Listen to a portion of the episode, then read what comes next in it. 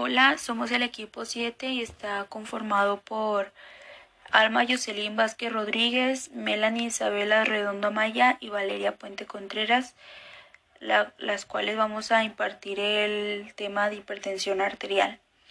¿Qué es la hipertensión arterial?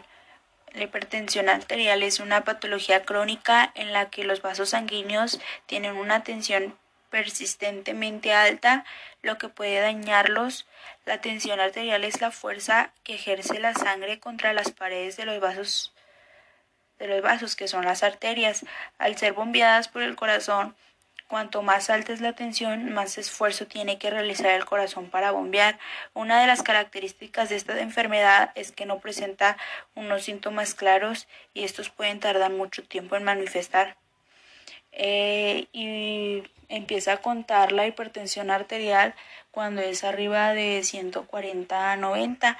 Los valores normales son 120 80. Buenos días, mi nombre es Melanie Isabela Redondo Maya, soy del equipo número 7 y yo les voy a hablar sobre el tratamiento y la rehabilitación de la hipertensión arterial.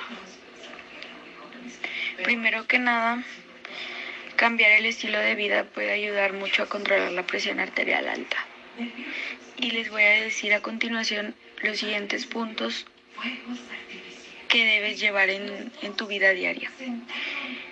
El primero es seguir una dieta saludable para el corazón con menos sal y si es posible con nada de sal. Hacer actividad física con regularidad. Mantener un peso saludable o bajar de peso. Si tienes sobrepeso u obesidad sobre todo. Limitar la cantidad de alcohol que bebes. A continuación les voy a hablar sobre los medicamentos que pueden ayudar a controlar la hipertensión arterial. El objetivo del tratamiento de la presión debería ser menos de 130,80 milímetros de mercurio. En los siguientes casos. ¿Eres un adulto sano de 65 años o más? Si eres un adulto sano menor de 65 años, con un riesgo de 10% o más de padecer una enfermedad cardiovascular en los próximos 10 años. Padeces una enfermedad renal crónica, diabetes o una enfermedad de las arterias coronarias.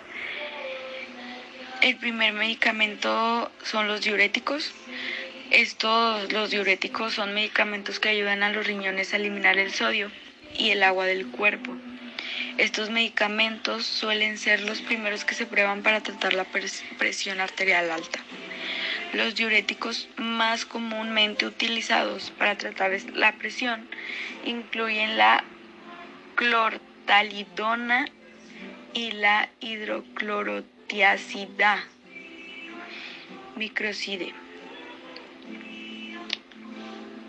Los otros son los bloqueadores de los canales del calcio estos medicamentos incluidos en la amlodipina, el diltresem, cardicem y tiazac, entre otros, ayudan a relajar los músculos de los vasos sanguíneos.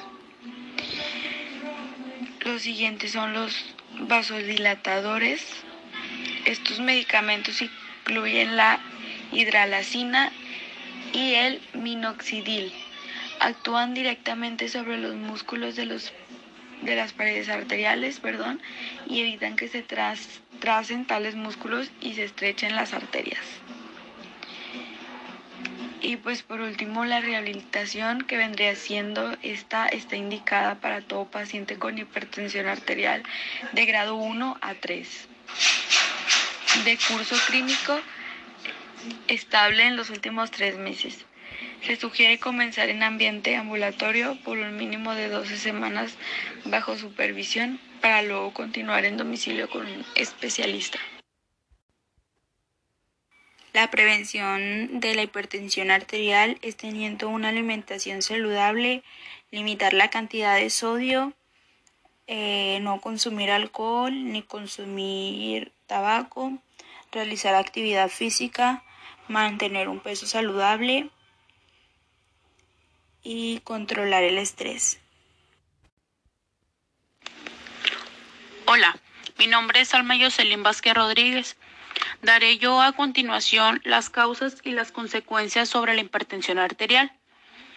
Una de las consecuencias de la presión arterial alta, que es la hipertensión, que puede dañar silenciosamente el organismo durante muchos años antes de que se manifiesten todos los síntomas. La presión arterial no controlada, esa puede generar mucha discapacidad, una mala calidad de vida o incluso un ataque cardíaco o un accidente cerebrovascular. Una de las causas es la hipertensión arterial esencial, que esa se conoce como en la mayoría de los casos la hipertensión arterial, que es causada como desconocida, la cual se denomina como hipertensión arterial. Y la edad avanzada, cuanto mayor sea la edad de la persona, mayor es el riesgo de, de tener hipertensión. La obesidad, esa pues existe una, una relación entre el peso y la presión arterial. Una dieta, pues una dieta también, la causa de una dieta pues es la que no la llevan como correcto de, de su uso, cómo la consumen las personas.